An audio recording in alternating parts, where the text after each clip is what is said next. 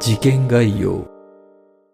1993年1月13日午後4時頃、茨城県八里町の林道脇に女性の全裸遺体があるのを通行人が発見した。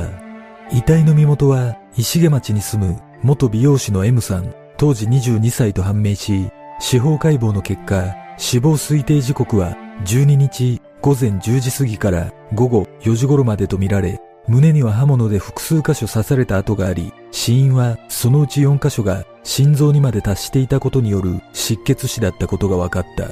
その他、首には紐で絞められたような跡があり、遺体は血痕がほとんど付着しておらず、体内の血液が半分以上流出していたことも判明した。このことから犯人は遺体を浴槽などにつけ、肌に付着した血痕を洗い流すなどの行動をとったとみられており、極めて猟奇的な殺人事件として警察